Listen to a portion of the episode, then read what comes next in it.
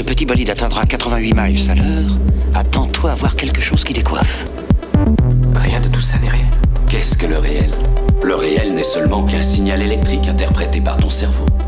Le pouvoir génétique est la force la plus terrible que la planète ait connue, mais vous la maniez comme un enfant qui a trouvé le flingue de son père. Voyons, c'est une capacité de pousser de 10% permet le décollage. Et 3, 2, 1. Bienvenue dans ce nouvel épisode de Science, Art et Curiosité, le podcast du Mumons. Alors aujourd'hui, j'accueille un habitué, puisqu'on a déjà fait plusieurs podcasts ensemble. On en a fait un sur Mille et une boîtes, on en a fait un sur Goldorak. Salut Francesco. Salut Max. Tu vas bien? Oui, toi? Ouais, alors pour nos nouveaux auditeurs, est-ce que tu peux rapidement te présenter? Je les invite aussi à aller écouter le podcast sur Goldorak, hein, où on parle un petit peu de ta Madeleine de Proust, et le podcast sur Mille et une boîtes qui est complètement décalé, on le verra. Alors, vas-y, je te laisse la parole. Alors, euh, me présenter en deux mots, ben, moi je suis donc Francesco, je suis physicien euh, de formation, je suis un grand passionné d'astronomie euh, depuis ma, ma, tendre adolescence, et euh, je suis directeur du Mumons, donc j'ai ce bonheur de diriger ce vaisseau. Alors aujourd'hui, c'est un podcast un petit peu particulier, on en fait de temps en temps, parce qu'on ne va pas parler d'une œuvre littéraire, on ne va pas parler d'un film, on ne va pas parler d'une série, on ne va pas non plus parler d'un objet architectural, hein, parce qu'on fait de l'architecture dans nos podcasts, on va parler d'un objet. Juste un objet qui, pour moi, il est juste devant nous, hein, allie parfaitement le titre de notre podcast, il allie la science, l'art et la curiosité. De quoi s'agit-il, Francesco? Alors, c'est un objet euh, qui remonte à la nuit des temps. Il s'appelle l'Astrolabe. Euh, c'est un objet que vous avez certainement déjà vu. Hein. Dans un tas de films, style Harry Potter, etc. Dès qu'on a un savant euh, qui travaille sur l'univers, etc., il y a des astrolabes au mur tout le temps. Et c'est un objet qui m'obsède depuis là vraiment un an à forte dose, mais voilà que j'avais dans la tête depuis pas mal de temps. Donc c'est un objet qui est assez étrange. hein. Il est très élégant. Il est circulaire. Il y a une espèce de, de gros anneau qui permet de le suspendre. Un objet qui est assez lourd. C'est un espèce de cercle qu'on va tenir à bout de bras. C'est ça, un, hein. une espèce de, de gros disque comme ça qu'on Mhm. tient à bout de bras. Il y a deux faces. hein. Alors, euh, quand on connaît pas l'astro, euh, ben, on comprend rien. Je veux dire, il y a des lignes partout. Même euh, quand on connaît l'astro, je vous rassure, on comprend pas nécessairement beaucoup plus. hein. C'est ça. Alors, il y a plein de parties mobiles. Là, il y a une partie très ajourée, très élégante qu'on appelle l'araignée, qui tourne au-dessus d'un disque avec plein de lignes un peu cabalistiques. Et puis, il y a, un- il y a une espèce de, une espèce de règle comme ça qui sert à faire à viser les étoiles avec des petits trous dedans qu'on appelle la lidade. Puis encore une autre règle derrière. En fait, c'est assez mystérieux. Et c'est vraiment, je te dis, c'est l'archétype de l'instrument pour étudier l'univers. Voilà, c'est ce qu'on voit dans, tous les films, même si plus beaucoup de gens savent à quoi ça sert. Alors, comment tu as découvert l'existence de ces astrolabes? Raconte-nous un petit peu ton aventure personnelle par rapport à ces astrolabes avant qu'on rentre dans le vif du sujet et qu'on se demande exactement, mais ok, c'est c'est très vieux, un millénaire pratiquement hein, comme objet, mais à quoi ça servait? En fait, comment j'ai découvert ben, En gros, euh, il faut remonter à la préhistoire du Mumons. hein. donc, c'était il y a une grosse dizaine d'années. On était en, en 2009. Et en fait, on avait accueilli euh, une magnifique exposition sur euh, l'âge d'or des sciences arabes. Et donc là, on a été initié à, à toute cette période incroyable. Donc, en gros, c'est le Moyen Âge. Et on, on expliquait aux gens que toutes les connaissances de l'Antiquité ont été en fait euh, sauvées par le- les, les savants du monde arabe. Donc, c'est un empire qui allait euh, de l'Andalousie jusqu'aux portes de l'Inde. Et que les savants arabes, en fait, ont boosté les connaissances. Donc, ils ont sauvé tout ce qui était sauvable. Et après, ils ont été beaucoup plus loin en astronomie, en médecine, etc. Et aujourd'hui, on a des millions de manuscrits arabes qui attendent encore d'être traduits. Et puis tout ça, toutes ces connaissances reviennent en Europe, euh, essentiellement par l'Andalousie. Et puis, euh, c'est le début de la Renaissance, etc. Et donc, les Occidentaux vont s'abreuver de ce- cette connaissance arabe. Et puis, la science va repartir ici. Donc, on avait fait une expo là-dessus. Et là, fatalement, on parlait de, l'astrolabe. Et on avait même euh, fait venir un, enseignant de Paris qui travaillait dans, en, banlieue. Et lui, il utilisait l'astrolabe. Pourquoi? Eh bien, il travaillait avec des élèves qui étaient en, en technique. Et en gros, c'était des projets où il y avait le prof de maths qui bossait le prof de sciences, qui bossait le, chef d'atelier. Et les élèves devaient comprendre comment ça fonctionnait et en construire un eux-mêmes avec les machines-outils, etc. Et puis, ils ont même fait un astrolabe pour l'hémisphère sud, ce qui n'existait pas vraiment. Et ils sont partis euh, dans une des îles françaises, là, pour, euh, pour l'essayer. Et donc, il est venu nous raconter tout ça. Et on était vraiment émerveillés. On a compris les grandes lignes, mais on s'était dit, bah, un jour, on va creuser ce truc. Et ce jour, il est arrivé.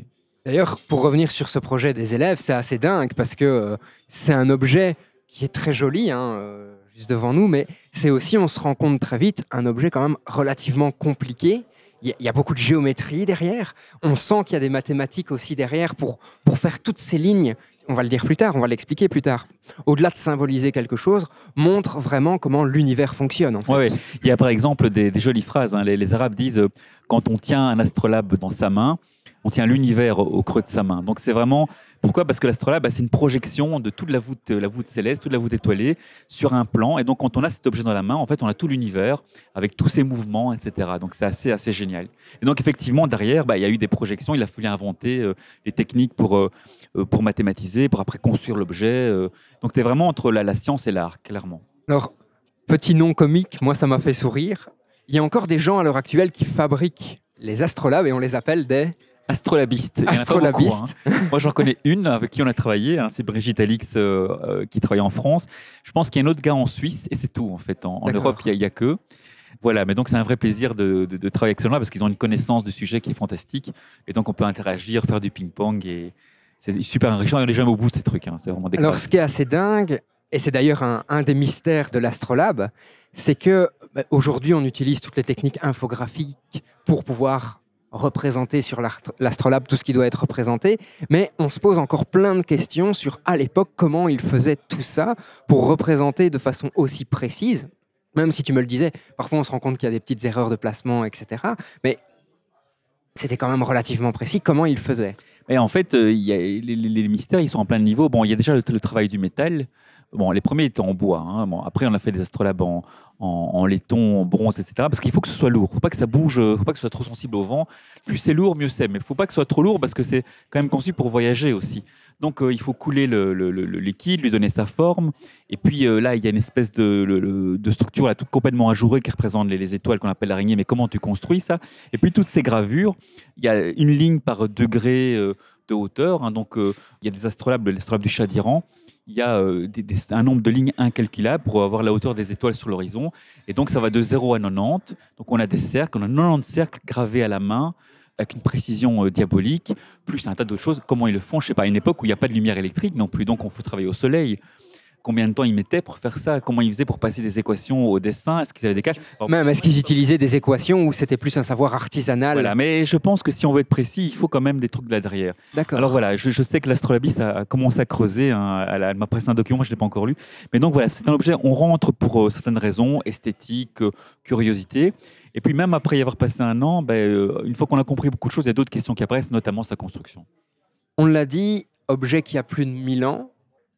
Quelle était l'utilité de cet objet dans, je vais dire, la vie de tous les jours? Qui l'utilisait? Pourquoi? Comment? Est-ce qu'on a des représentations de l'utilité de cet objet? Des peintures peut-être ou, ou autre chose Le début de l'astrolabe est, est pas très clair. Il y a des gens qui disent que c'est Ptolémée, mais c'est pas, pas ça. On pense qu'il aurait été inventé à, Alexandrie vers le, vers le 6e siècle, comme ça, parce qu'à partir de là, on a plein de traités euh, qui, expliquent l'astrolabe. Et puis, on sait que cet astrolabe, il a voyagé, donc il part du monde grec hellénistique, il arrive euh, en Syrie, à un moment où le- l'empire arabe est en pleine expansion. Les Arabes découvrent ça, et pour eux, c'est du pain béni, parce qu'ils ont plein de problèmes concrets à résoudre. Par exemple, le musulman, il doit euh, prier cinq fois par jour à des moments bien, bien spécifiques, mais comment on détermine ces instants-là? Euh, L'empire, il est immense, comment on fait pour déterminer les heures suivant qu'on est à Bagdad ou qu'on est euh, en Andalousie, etc. Et donc, il y a des besoins pour la religion, euh, connaître les moments de la prière. Dans quelle direction il faut prier? Il faut, il prier dans la direction de la Qibla, donc la direction de la Mecque. Et donc, ils vont booster l'astrolabe. Aujourd'hui, on dirait euh, que tu mets des nouvelles applications sur ton, ton smartphone. C'est un peu le smartphone Oui, euh, c'est de ça. temps Et donc, ils, ils vont développer des nouvelles utilisations à, à ça, notamment pour le côté, le côté religieux, mais pas seulement. On va voir apparaître plein de trucs. Par exemple, la fonction de, de base, finalement, je ne l'ai pas dite, c'est mesurer l'heure. Quelle heure il est, en fait S'il n'y a pas d'horloge, comment tu fais? Alors, tu peux te servir d'un cadran solaire. Ok, tu pourrais, mais ce n'est pas très transportable.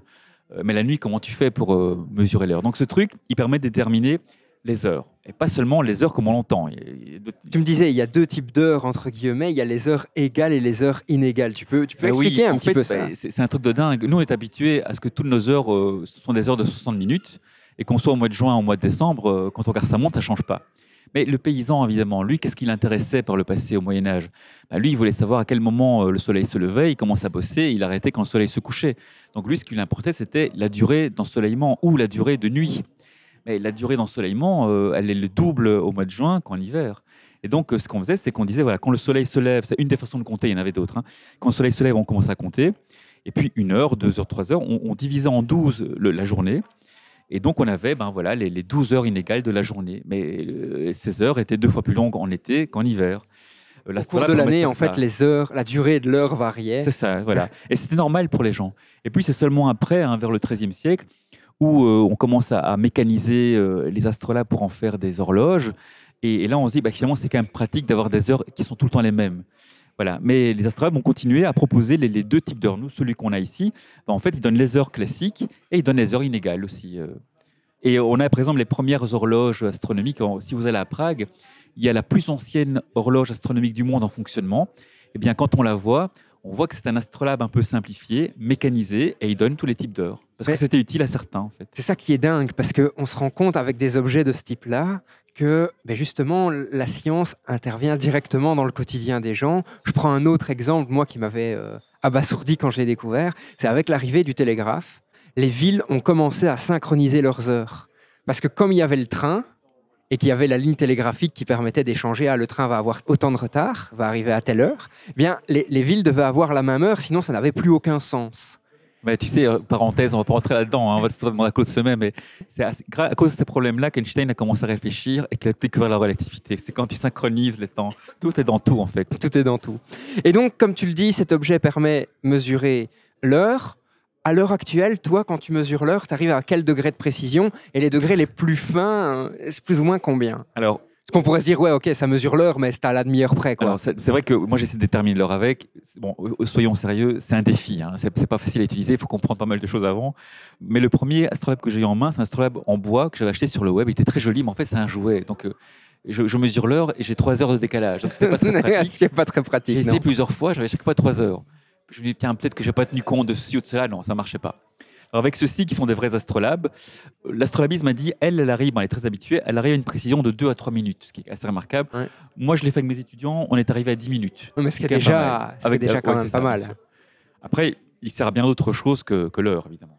Alors, on pourrait se dire, oui, ok, mais il y a beaucoup plus simple pour mesurer l'heure qu'un astrolabe. Tu regardes où est le soleil dans le ciel et c'est bon, tu sais. Enfin, je veux dire, on l'a déjà tous vu dans un film où le gars regarde en l'air, il voit le soleil et il fait, ouais, il est midi 45.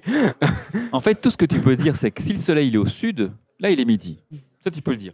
Le reste, tu peux rien dire. Parce que le soleil, il se lève chaque jour à des endroits différents.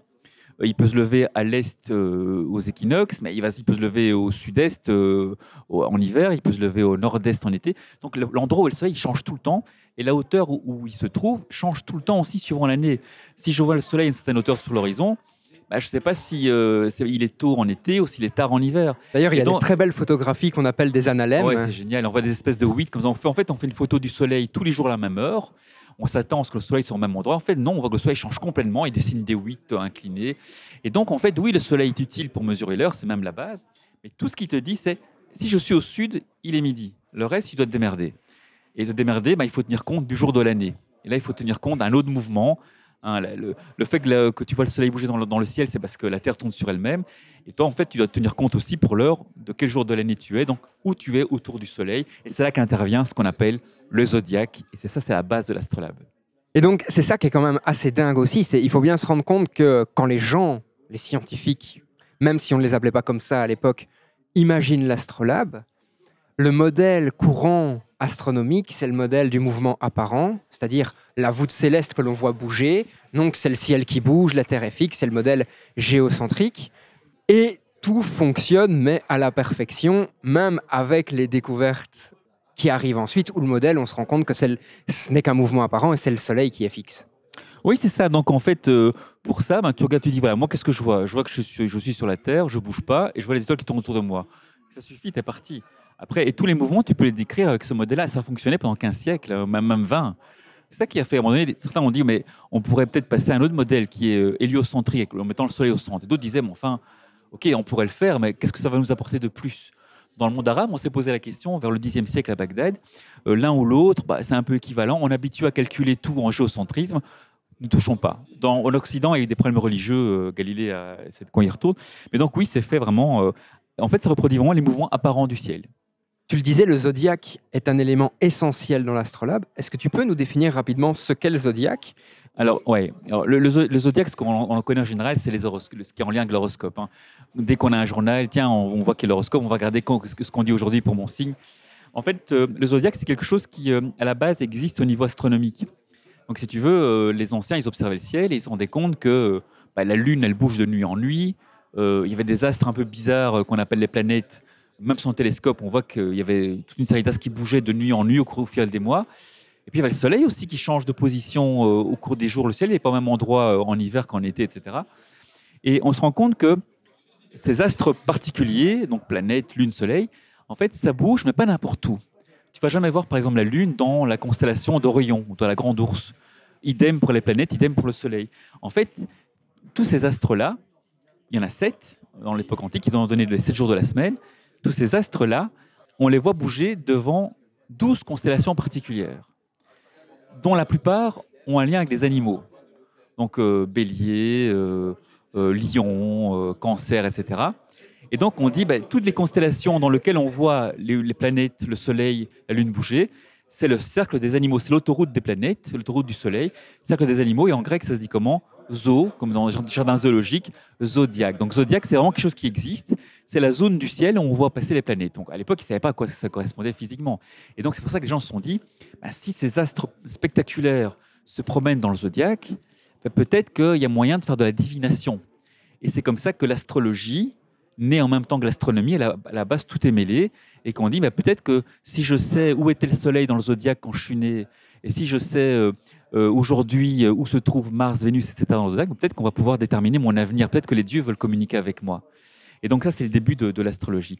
Mais le, zodiaque a vraiment une réalité physique qui correspond à quelque chose de- de bien connu aujourd'hui et qui est essentiel pour savoir quel jour de l'année on est. C'est ça, donc le zodiaque est, je vais dire, le point d'ancrage en fait, de l'astrolabe. Voilà, il y a un calendrier zodiacal. On sait que le Soleil, euh, euh, voilà, à tel moment, il est dans telle constellation, et puis à tel et tel autre. Et donc, exprimer quel jour de l'année on est, ça revient à dire où est le Soleil dans le zodiaque. Donc, ça permet de passer du calendrier civil au calendrier utilisé par l'astrolabe.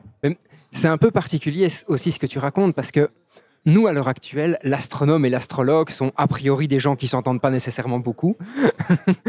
Tandis que là, j'ai l'impression que tu parles de la même personne, que l'astronome et l'astrologue étaient une seule et même personne qui étudiait la voûte céleste. Oui, c'est resté comme ça jusque très tard. On sait que Kepler, par exemple, euh, un- l'un des plus grands astronomes qu'on ait connu, ben, Kepler, il a fait de l'astro ultra sérieux. C'est lui qui a compris que les planètes euh, gravitaient autour du Soleil euh, sur des ellipses, c'est pas des cercles et des choses comme ça. Mais lui, pour vivre, il faisait des horoscopes. Alors, est-ce qu'il y croyait, est-ce qu'il y croyait pas? On n'en sait rien. Mais c'était encore le vieux monde, en fait, où tout est encore un peu imbriqué, c'est ultra symbolique. euh, voilà. Je pense que le- la vraie modernité arrive avec Galilée. Mais maintenant, même Newton, euh, Newton, ok, c'est un des plus, aussi plus grands mathématiciens physiciens. Ah ben, le gars, euh, Il y a un peu d'alchimie. Il, il- un peu, il y a l'alchimie, il y a la numérologie. euh, quand on prend, c'est une histoire de sept couleurs, là, c'est des conneries, ça. Ouais. Il sait très bien que c'est des conneries, mais il faut absolument qu'il y en ait sept, parce qu'il y a sept euh, notes dans la gamme de musique. Il veut faire le lien entre la les, les gammes de musique avec euh, la lumière, et donc il veut, il veut sept couleurs. Et il sait bien que sept, c'est symbolique dans la Bible, l'Apocalypse. Il veut son sept. Voilà. Et pourtant, il est ultra moderne. Et donc, il y a, il y a ce mélange, et donc c'est tout doucement que les choses vont se décanter. Et l'astrolabe, en fait, il, il donne, il a les fonctions astronomiques pures et dures.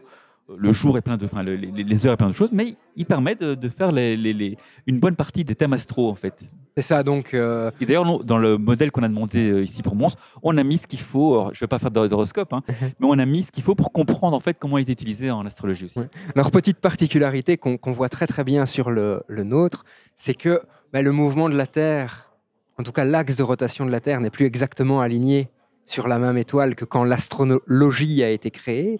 Et donc, a priori, tu me rappelles comment justement on, on a notre signe astrologique? Pourquoi moi je suis euh, Sagittaire en Voilà. principe? Toi, tu es né quel jour? Moi je suis né le 4 décembre. Voilà, donc vous connaissez tous l'anniversaire de Max, donc s'il vous plaît, pas de le fêter. En fait, ce qui se passe, c'est que le 4 décembre, si tu vas en extérieur en journée, tu vois le soleil dans le ciel, voilà. Tout à fait. Le soleil est tellement lumineux que tu vois pas les étoiles. Non. Mais si Mais elles sont pourtant toujours bien Elles là. sont hein. là, c'est juste que tu es ébloui. Si d'un claquement de doigts, tu pouvais éteindre le soleil, tu verrais les étoiles apparaître autour de lui, et tu verrais que le soleil, il est devant une constellation du zodiaque. Et ce ne serait pas n'importe laquelle, ce serait le Sagittaire. Et donc, s'il y a une éclipse le 4 décembre, en théorie, tu devrais voir que l'éclipse se produit dans le Sagittaire. Donc, on dit, ben, Max, tu es né sous le signe du Sagittaire. Voilà. Donc, ça correspond vraiment euh, à l'endroit où est le soleil de ta naissance. Donc, le Sagittaire n'est pas visible le jour Ouais. où tu es né parce que tu es ébloui par le soleil. Sauf que. Sauf que, sauf que euh, avec les, les siècles et les millénaires, ben, la Terre elle a un mouvement particulier. La Terre, elle, elle tourne dans l'espace comme une toupie. Ce qu'on appelle le mouvement de précession. Voilà, pression des équinoxes. Donc, elle tombe comme une toupie en 24-25 000 ans. Et il y a un décalage qui s'est fait. Et si tu regardes aujourd'hui où est le Soleil le 4 décembre, bah, tu verras qu'il n'est pas dans le Sagittaire. Il sera dans la constellation voisine, qui est, je pense, la, la Balance. Ouais, on, je- on a fait le test tout à l'heure. On a fait le test, le j'étais euh, la 13e constellation. Voilà, oui, c'est au Fucus, c'est ça. Voilà. Et donc, il y a un décalage dans, dans les signes. Et donc, ce que nous, on a demandé dans notre astrolabe, c'est d'avoir le zodiaque à l'ancienne, zodiaque de l'Antiquité. Donc qui fait référence aux zodiaques développés Oui, à avec- Babylone, etc. Voilà, donc fait, hein. avec, les, avec les dates utilisées dans les horoscopes d'aujourd'hui. Et puis, on a mis l'horoscope, le, le zodiaque comme il est aujourd'hui, avec sa version moderne, donc 13 constellations, pas 12, ça, limite, c'est un Ouais. détail. Mais ça permet de voir le changement de signe et de comprendre ce mécanisme important qui est la précision des équinoxes. On voit un objet qui peut permettre de mesurer ça. On le voit aussi, hein, on, on l'a devant nous. On a ce que tu appelles l'araignée. Ouais. Donc cette partie composée, qui n'est pas pleine, dans laquelle il y a plein de trous pour justement pouvoir voir ce qu'il y a en dessous. Et avec Des plein de petits crochets qui viennent montrer quoi? Alors en fait, ce truc, c'est très, très ajouré, c'est comme une dentelle de métal avec toutes des petites pointes. Et ces, crochets, en fait, l'extrémité du crochet représente une étoile. Donc en fait, cette dentelle, c'est une carte du ciel. Alors c'est dingue parce qu'on n'a pas l'habitude de voir une carte du ciel comme ça. Mais comme tu dis, elle devait être transparente. Le plastique n'existait pas. Et donc il fallait des supports en métal. Donc ça, c'est une carte du ciel. Et c'est là que les artistes se sont donnés encore joie parce qu'ils ont la liberté de dessiner ce qu'ils voulaient comme araignée pour autant que la pointe arrive au bon endroit, là où on veut l'étoile. Donc ils choisissaient par exemple 10, 20, 30, 40 étoiles, et, après on faisait un décor euh, quelconque, mais il fallait que la pointe arrive au bon endroit. Et donc on le voit, ben, ici par exemple, ce sont euh, comme des petites virgules, hein, des petites crolles. Tu m'en as montré un autre où ce sont des oiseaux et des becs d'oiseaux. Voilà. En fait, celui que tu vois ici, ça c'est euh, une araignée qui est une copie euh, d'une araignée du XIIIe siècle, donc il date de, dou- de 1216. hein. C'est un astrolo- astrolabe d'origine, il est hispano-mauresque, qu'il est exposé à Toulouse. Il s'appelle l'astrolabe d'Abou Bakar. Euh, il est vraiment très très beau. Et puis on a demandé une autre araignée justement, une copie euh, d'une araignée plus ancienne du Xe siècle, donc 984. C'est un astrolabe qui, euh, qui a été réalisé pour Bagdad. Il est exposé dans les, aux Émirats, je pense. Et là, ce qui est génial, c'est qu'au lieu d'avoir des crochets type virgule, comme tu le dis, ben, l'artiste il s'amusait à dessiner des, des oiseaux. Et les crochets, ce sont les becs des oiseaux. Donc on voit toutes sortes de becs et on voit même des signes. Et donc là, on a vraiment ce côté artistique et scientifique qui, est là. Alors le côté euh, fantastique de cette araignée euh, qu'on appelle l'araignée d'Al-Kujendi, avec les, oiseaux, c'est qu'en fait, ce qui va fermer tout cet empilement, parce qu'il y a l'araignée, il y a le, système qui est en dessous, etc., au lieu d'avoir un simple écrou, c'est une petite tête de cheval ultra élégante. Et nous, on a fait euh, des pieds et des mains pour avoir une copie de cette tête de cheval. Alors, ça a été très compliqué. Moi, à un moment donné, j'étais découragé. J'ai dit, on va laisser tomber, c'est pas possible. Et en fait, Astrolabis a réussi à trouver une artiste qui l'a fait parce qu'il fallait trouver quelqu'un capable de, de couler. Alors, je sais pas si du, là, je pense pas, je sais pas si c'est du, du bronze ou du, ou du laiton, faudrait vérifier, sur un moule en cire, etc. Mais il y a plus beaucoup de gens qui travaillent là-dessus. Et elle a réussi à trouver une étudiante qui terminait ses études d'art en France. Elle lui a parlé du projet d'Astrolabe ici de Mons. Elle a dit, moi, je suis emballée. euh, Je fais mes examens et puis je fais la petite tête de cheval. Et aujourd'hui, on a la petite tête de cheval qui vient, Il vient tout qui vient fermer. tout fermer. Et, et ces têtes de cheval, on pense qu'en fait, donc elle date de 984, elle est inspirée des têtes qu'on voit à Persépolis, qui est un des plus grands sites archéologiques euh, d'Iran aujourd'hui. Persépolis, c'est le palais de printemps du roi Darius, hein, donc on est vraiment dans- dans l'Antiquité. Et donc là, il y a des têtes de cheval, et donc c'est ça qu'on a sur l'astrolabe et qu'on a reproduit. euh. D'ailleurs, c'est assez dingue. Tu me le montrais quand on préparait cet épisode. On voit l'astrolabe dans plein de tableaux différents, avec plein d'utilités différentes, et donc des scientifiques qui, qui, ont l'astrolabe dans leur laboratoire. On en voit un avec un, un prince ou un roi mourant qui regarde les étoiles pour essayer un petit peu de justement voir qu'est-ce qu'elles annoncent pour, euh, pour ce roi. Donc c'est un objet un peu mythique qui certainement était utilisé, parce que comme tu le dis, ce n'est pas facile à utiliser non plus. Donc il y avait un savoir derrière, tout le monde ne pouvait pas l'utiliser. À l'heure actuelle, combien on a encore d'astrolabes? Est-ce que, euh, je veux dire, on a des milliers d'astrolabes euh, sur la planète? Est-ce qu'on en a moins? Qu'est-ce que ça vaut un astrolabe? Euh, C'est un objet aujourd'hui qui est plutôt de science ou d'art? Alors, moi, je te répondrai, euh, un des premiers documents que j'ai visualisé avant de commencer le, travail pour comprendre comment ça marchait, en fait, il y a un TEDx. Donc, tu tapes TEDx Astrolabe et tu tombes sur un, un petit TEDx en anglais avec un astronome qui a un astrolabe dans sa main. Et c'est un astrolabe qui lui a- été prêté par euh, le musée d'Oxford. Donc, Oxford, c'est là où on a la plus belle collection astrolabe au monde. Donc, ça, c'est un de mes prochains voyages, je pense. Et en fait, il dit. Tu euh, pourras oui, m'emmener avec toi Ouais, oui. Il dit, oui, ce- cet objet-ci, cet astrolabe, euh, si je voulais l'acheter, il faudrait que je vende ma maison. Mais je pense que ma maison, ça suffira pas. Il faudrait que je vende peut-être la maison de gauche de du voisin et la maison du voisin de droite. Mais ça suffira pas non plus. En fait, il faudrait vendre toutes les maisons de la rue et, et en fait de chaque côté de la rue. Mais peut-être qu'il faudrait vendre toutes les maisons du quartier. Donc ça, c'est pour te dire, bon, c'est peut-être un peu exagéré, la valeur que les, les astrolabes les plus prisés ont. Les plus anciens, en fait. Voilà, les plus anciens, évidemment, le nôtre, ok, c'est le temps que la dame a travaillé dessus, les matériaux, euh, voilà. Mais si tu as un astrolabe euh, qui remonte au Xe siècle ou au IXe siècle, quelle est la valeur de ça? Donc c'est ça qui est vraiment fantastique au niveau, au niveau, au niveau de tout ça. Alors, combien il en reste? On sait par exemple que si je prends les astrolabes les récents, donc à, à Louvain, ici, on avait un atelier euh, très réputé hein, au, XVIe siècle. Euh, C'était l'atelier d'un astronome qui s'appelait euh, Gamma Frisius. Et donc, qui- en Europe, on en fabriquait un petit peu partout. et- alors, si tu veux, ce qui s'est passé, c'est qu'au départ, c'est inventé dans le monde grec, monde Mhm. hellénistique, puis ça va dans le monde arabe, là, c'est développé à mort, euh, et puis ça va jusqu'au l'Inde, etc. Et puis ça revient en Andalousie. Et en Andalousie, ben, des villes comme Tolède sont à la jonction entre l'Occident et l'Orient. Là, on a même des astrolabes dans les deux langues. Tu as du latin et de l'arabe sur le même astrolabe, parce que la, clientèle parle les deux langues. Et du coup, c'est plus intéressant pour l'astrolabiste de faire un astrolabe sur deux langues. Il va plus facilement les écouler en faisant. Voilà. Et, puis les astrolabes vont remonter en, Europe ici, et donc ils reviennent chez nous euh, vraiment, euh, fin Moyen Âge, début Renaissance. Et donc tu auras des ateliers euh, à Paris, à Londres, en Allemagne, et donc on en a aussi à Louvain, Leuven si tu veux. Et là, tu as, c'est l'époque de Mercator, euh, Gemma Frisius, Arsenius, tous des gens qui travaillent ensemble. Il y a des liens de parenté entre eux. Et tiens, justement, tu parles de Mercator. Excuse-moi, question qui me vient comme ça et tu y répondras après. Mais justement, est-ce que les navigateurs utilisaient euh, Ah, les, les astrolabes Alors, ça, c'est justement, c'est bien parce que ça permet de casser un stéréotype, euh, une, une- une idée préconçue. En fait, il existe ce qu'on appelle un astrolabe nautique. Donc, ça ressemble à un astrolabe vu de loin, mais alors, c'est complètement jouré. Donc, euh, il y a quatre grands trous. Et on raconte que c'est pour éviter que le vent n'ait trop de prise et que l'astrolabe ne bouge. Mais en réalité, c'est pas un vrai astrolabe parce que déjà sur la terre ferme, utiliser cette saloperie, je sais plus parler français, c'est infernal. L'utiliser en mer avec le bateau qui tangue, t'oublies. Et donc, ce qu'on appelle en fait astrolabe euh, nautique, c'est aussi un disque très lourd, ajouré, mais qui n'a qu'une fonction, c'est de mesurer la hauteur en fait de l'étoile polaire, ce genre de choses, tu vois D'accord. pour savoir en gros où tu es. Mais c'est pas vraiment des astrolabes. Mais on raconte partout que donc c'est un fait un peu parti. Il y a beaucoup d'informations fausses qui circulent évidemment sur. Mais ça, c'est ce que tu me disais aussi. C'est euh, aller rechercher l'information sur les astrolabes n'est pas toujours facile parce que le premier bouquin que tu as attaqué, c'était euh, un truc avec plein d'équations euh, hyper Ouais, il y a 200 compliquées. pages d'équations. Ok, euh, bon, je suis physicien, donc les équations, elles sont pas trop compliquées, je les comprends. Je dis, mais qu'est-ce qu'il me fait là? Il volait où? Et puis finalement, je suis un peu désespéré. Mais au détour d'un paragraphe, il y a une ligne comme ça où en fait, il explique, tiens, mais en fait, euh, le, il y a les deux, il y a la sphère céleste, la sphère locale. Moi, je fais de l'astro depuis euh, près de 35 ans. Et cette phrase-là, en fait, ça m'a illuminé. Et là, perdu au milieu ces milliers d'équations, ben, j'ai eu la clé pour comprendre le reste. Donc après, j'ai fermé ce livre-là. On m'a renseigné des, des- des- des traités d'astrolabe beaucoup plus accessibles. Là, j'ai commencé à bien bien comprendre. Et puis pour les trucs plus ponctuels, j'ai les revoir dans la référence.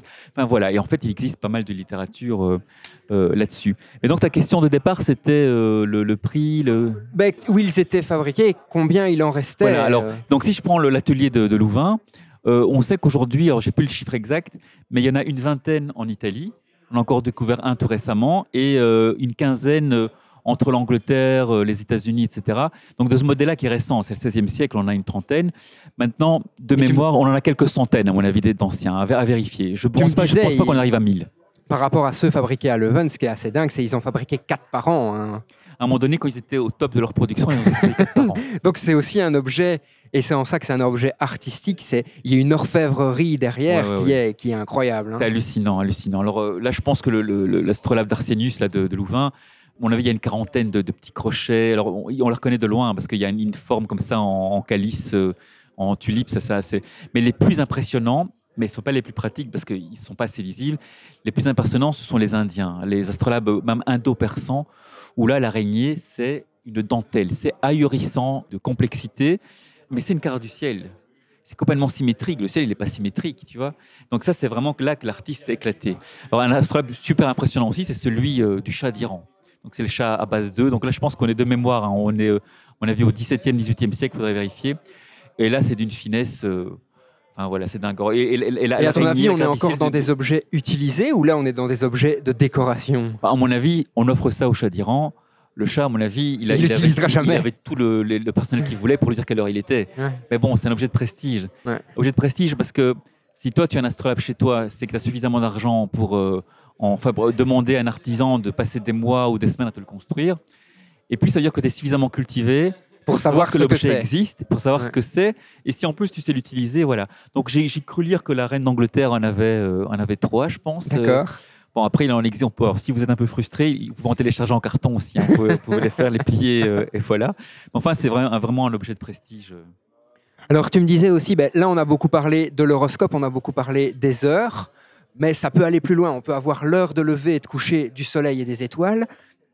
On peut avoir la durée des crépuscules, parce que tu as un crépuscule le matin, un crépuscule le soir. Ah, mais c'est ça, décomposé en, en plusieurs phases dans le Oui, il y a le crépuscule. crépuscule hein. astronomique. L'heure crépuscule, dorée, euh, l'heure, Voilà, il y a- euh, il y a- en, fait, en fait, le crépuscule, c'est quoi? Ben, C'est la, la période où on voit euh, le soleil n'est pas au-dessus de l'horizon, mais il y a déjà un peu de lumière. hein, et ça change en fonction de l'année. Et donc, l'astrolabe permet de déterminer la durée du crépuscule. Ça peut être intéressant pour plein d'applications. Mais c'est un peu dingue, parce qu'à l'heure actuelle, les photographes astro utilisent des applications Oui, pour déterminer à telle heure, à tel endroit, ce sera l'heure dorée ou l'heure bleue pour avoir une telle qualité de photo, etc. Et au final, cet objet qui date d'il y a plus de 1000 ans, entre guillemets, le permettait. Ouais, ouais. En fait, comme je te disais, ça, il a été euh, équipé de plein, plein de choses avec le temps qui a passé. Alors, parmi les applications un peu étonnantes, euh, ben, il y en a une qui te permet, par exemple, de mesurer la hauteur d'une tour ou la profondeur d'un puits. Et c'est très simple. hein. Donc, en gros, tu prends l'astrolabe devant toi en position verticale, tu prends la petite règle où il y a les deux petits trous qui servent à viser, ce qu'on appelle la. Tu vises la hauteur de- du beffroi de Mons, par exemple. Tu te mets à la hauteur au niveau de la base du beffroi, tu mesures la hauteur et tu vois où passe la règle sur les dessins, euh, sur ce qu'on appelle le carré des ombres sur euh, l'astrolabe. Il y a des proportions qui apparaissent. Et si tu connais à quelle distance tu es de- du beffroi, avec tes proportions, tu retrouves tout de suite la hauteur. Voilà, ça c'est le genre de choses que- qu'ils ont mis. Tu me disais aussi, on peut mesurer la distance entre des villes, par exemple. Alors là, c'est un peu plus compliqué. Ça, c'est on via, via la triangulation, tu vois. Comme c'est rond et qu'il y a des angles et qu'il y a des règles, ben, tout ce qui fait appel à la trigono, tu peux tout faire. Mais c'est dingue de se dire que ce petit cercle hein, qui est devant nous utilise des règles de trigonométrie pour déterminer euh, tout ça, quoi. à partir du moment où tu as une mesure d'angle, tu vois, par exemple, c'est amusant parce que nous aussi en Mumons, on, est très branché arc-en-ciel, on a un chef d'atelier, et on raconte tout le temps aux visiteurs que l'angle d'ouverture de l'arc-en-ciel par rapport au centre, c'est 42 degrés pour la lumière rouge. Et là, je suis tombé sur un document où on explique qu'en fait, ben, c'est quelque part du côté du XIIIe siècle, où euh, le nom m'échappe pour l'instant, mais c'est un des, un des savants euh, anglais qui va mesurer l'ouverture de l'arc-en-ciel avec quoi? Ben, Avec un astrolabe. Tu vois, donc c'est vraiment un objet à tout faire. Alors, tu me le disais aussi, l'astrolabe, on a l'impression de tenir l'univers au creux de sa main, hein, pratiquement. Donc, c'est aussi un objet d'enseignement, très, très didactique. Et tu me parlais d'ailleurs d'un anglo-saxon, Chaucer, hein, je pense, qui a euh, fait un, un livre pour son jeune fils pour expliquer comment utiliser un astrolabe. Oui, alors ça c'est trop fort. Donc euh, en fait, euh, Geoffrey Chaucer, bon, il, est très connu de, de- des gens qui aiment la littérature anglo-saxonne. Je pense que c'est lui qui a, écrit les contes de Canterbury, qui est une institution. Et, en fait, ce gars, il a un enfant de 12 ans qui s'appelle Lewis. Et euh, apparemment, le, le- petit Lewis voulait apprendre à utiliser l'astrolabe. Et donc, qu'a fait Chaucer? Eh bien, il a été chercher un traité d'astrolabe écrit en latin, qui était une traduction d'un traité arabe écrit à Bagdad au 8e siècle par un juif. Donc, euh, on a tous les citations qui sont là. Donc, à la base, c'est en arabe écrit par un juif à Bagdad, puis traduit en latin. Et lui, qu'est-ce qu'il fait? Il traduit du latin vers l'anglais, euh, l'anglais vulgaire. Donc, c'est le premier vraiment traité en, en anglais comme on l'entend. Et alors, il y a toute une introduction hein, où il dit à son fils, euh, mon petit Lewis, tu as voulu, voici euh, comment tu dois faire, etc. C'était très amusant.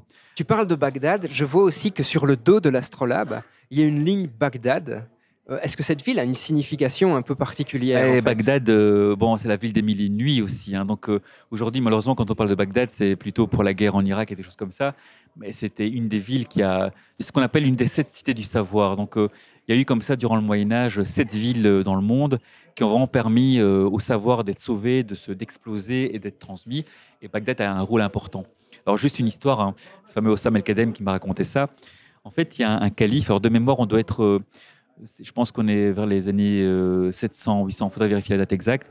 Et donc c'est le calife Al-Mamoun qui a des siècles d'avance en fait sur euh, les gens de son temps. Et euh, à un moment donné, le calife fait passer un message et dit Je veux que demain, tous les notables de ma cité, tous les savants, tous ceux qui comptent, doivent venir au palais. Euh, J'ai une communication à leur faire. Donc les gens se demandent Mais que nous veut le calife, etc. Et le calife reçoit ces gens et leur dit euh, voilà, cette nuit, j'ai fait un rêve. Comme euh, Martin Luther King, j'ai fait un rêve. Et un vieillard à la barbe blanche est venu me parler. Il m'a confié une mission, mission que je vous donne. Cette mission, c'est de parcourir l'Empire et de sauver tous les livres de science et de philosophie qui existent, quelle que soit la langue dans laquelle ils ont été écrits, de ramener ces bouquins, qu'ils soient écrits en latin, en grec, en copte, peu importe, et on va tout traduire en arabe, qui est la langue vernaculaire. Aujourd'hui, la langue scientifique, c'est l'anglais. À l'époque, c'était l'arabe. Et donc, il lance cette opération. Qui était le vieillard à la barbe blanche? En fait, il dira c'est Aristote. Donc, euh, euh, le monde arabe avait une, admiration incroyable pour Aristote. Et donc, pendant 100 ans, ils vont, comme ça, ramener des bouquins. Et on raconte même quand il y a des guerres et euh, ils gagnent la guerre et disent qu'est-ce que vous voulez? On veut les manuscrits, par exemple. Et donc, ils vont traduire ces bouquins dans ce qu'on appelle les maisons de la sagesse. Mais ils vont pas s'arrêter à ça. Donc c'est une œuvre titanesque. C'est du niveau du projet Apollo, hein, ce truc-là. Et donc ils vont traduire les livres, mais seulement ils se retrouvent avec des bouquins, par exemple, de médecine. On dit euh, ah ben voilà, si vous avez mal à la gorge, prenez telle plante.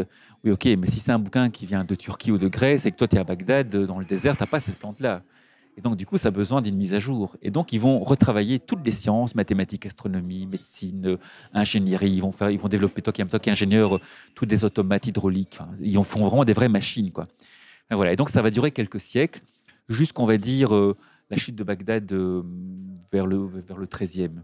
voilà. Donc Bagdad est une ville extraordinaire de ce point de vue-là, une ville qui était circulaire, tu vois. Et donc c'est assez dingue parce que même encore aujourd'hui, on travaille sur des ouvrages qu'ils ont traduits sans avoir les originaux. Je repense à, par exemple, justement, à des grands penseurs grecs dont on n'a pas les textes originaux, mais où on a les copies par le monde arabe qui ont été effectuées à ce moment-là. Et puis donc après l'importance des, des zones de croisement type euh, Sicile, Andalousie, où tu avais vraiment la perméabilité entre, entre les deux zones. Et euh, c'est des histoires fantastiques. Et ça fait du bien aujourd'hui. Et c'est pour ça aussi que l'astrolabe, on, l'étudie pour le côté artistique, pour le côté euh, scientifique. Mais il y a le côté aussi symbolique de coexistence, de civilisation et d'interaction. Et aujourd'hui, on a, certains ont tendance à l'oublier, donc on ne manquera pas de le rappeler. Il y a un côté passation de savoir aussi. côté aussi savoir comme le savoir, c'est vraiment l'héritage de l'humanité. Osam dit tout le temps, la science est la seule activité commune à l'humanité entière. Ça, c'est fou. Activité commune à l'humanité entière et aussi activité commune aux générations qui se succèdent. Donc, quelque chose qui est, découvert euh, en Chine va être, peut être utilisé aux États-Unis et puis il y aura une suite euh, un siècle plus tard. Et ça, et ça c'est fantastique. Et donc là, on le voit bien que l'Astrolabe, tu parlais des images euh, que je, que je vais montrer dans la conf, ben, les, les miniatures que j'ai, elles viennent de partout. Et toutes les époques. Donc cet objet, il symbolise beaucoup de choses en fait. Alors, y a pratiquement un marché des faux astrolabes, euh, des, gens euh, pas très scrupuleux qui vendent des faux astrolabes euh, à des musées même, hein, où on a des choses un peu bizarres avec des trous. Ouais, le truc le plus dingue que j'ai vu, c'est un des musées, je ne sais plus si c'est le, Qatar ou les Émirats arabes. Donc fatalement, ben, dans ces pays-là, ils essaient de remettre en avant leur passé prestigieux. Et, donc, j'ai vu des trucs au début, quand j'avais commencé à travailler sur Astrolabe, je ne comprenais rien. Je dis, qu'est-ce que c'est que ça? Donc, tu as, un grand Astrolabe avec trois sphères intégrées dans les disques. Et les sphères, en fait, c'est ce qu'on appelle des sphères armillaires. C'est quoi les sphères armillaires Tu utilisais tantôt, euh, finalement, l'astrolabe, il est conçu sur le, modèle géocentrique. En fait, la, la sphère armillaire, c'est la vraie maquette en 3D de la Terre et du ciel autour. D'accord. Si tu veux, ça la Terre, et puis on représente le ciel par des anneaux, donc ce qu'on appelle des armies. Et dans Harry Potter, tu vois l'astrolabe et la sphère armillaire. On raconte même que il y a un Syrien comme ça au XIIIe siècle qui a dit euh, Ptolémée se promenait avec son astrolabe sur un âne, l'astrolabe tomba, l'âne marcha dessus, il l'écrasa et il obtint l'astrolabe. Donc, si tu veux, c'est la, sphère armillaire.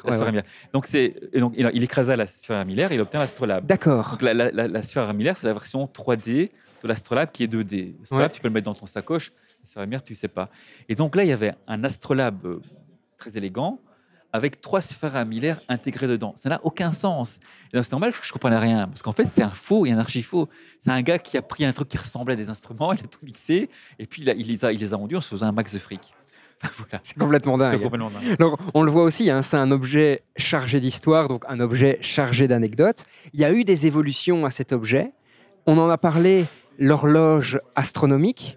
Donc, on prend l'astrolabe, on ajoute des mécanismes derrière, des engrenages, et ça permet de bouger tout seul. Donc, on a euh, des prévisions et on a les premières horloges qui peuvent apparaître. Tu m'as parlé aussi d'un astrolabe sphérique Complètement dingue. Ouais, c'est ça. En fait, euh, il y a un traité qui a été écrit par un Belge qui s'appelle Henri Michel en, en 47. C'est un traité qui a fait comme ça euh, référence. Et il y a un passage, c'est très amusant, il dit les textes arabes nous, nous disent qu'il existait des, des astrolabes non pas plans, non pas planisphériques, mais sphériques, qui étaient a priori peut-être compliqués à construire ou plus simples sur, les versions, euh, mais ils devaient être fragiles, dit-il, et on n'en a euh, aucun aujourd'hui. Donc ils ont dû tous casser. Il dit, mais peut-être euh, que dans certains musées, on a peut-être des bouts de sphères qui sont des morceaux d'astrolabes sphériques. Voilà, ça, il dit ça en 47. Et puis, dans les années 60, émerge une collection privée, un astrolabe sphérique, donc un machin tout petit, hein, c'est la taille, on va dire, d'une grosse, voilà, peut-être un- une petite boule de 7-8 cm de diamètre, avec une araignée autour, mais en trois dimensions. Et donc cet objet, en fait, on le, il tient dans la paume de la main, et c'est Oxford qui l'a racheté. Il y a une inscription dessus, il y a mis réalisé par Musa. Mais Musa, on ne sait pas qui c'est. Et puis un peu plus tard, on découvre dans une collection d'un privé, je ne sais plus si c'est en Suisse ou si c'est en Italie, on découvre un deuxième astrolabe euh, sphérique qui ressemble très fort au premier, mais qui a un complet, qui est aussi fait par Musa. On ne sait toujours pas qui c'est Musa. Ils vont être exposés à deux euh, ensemble dans les années 70. Voilà, ils ont étudié, étudié en long large. Puis il y a un troisième, mais là on se rend compte que c'est un faux. Et puis apparemment, tout récemment, le mystère, on dirait qu'il a été résolu. On pense que Musa, c'était un juif qui vivait à Istanbul du côté du 15e siècle, donc euh, dans l'Empire ottoman.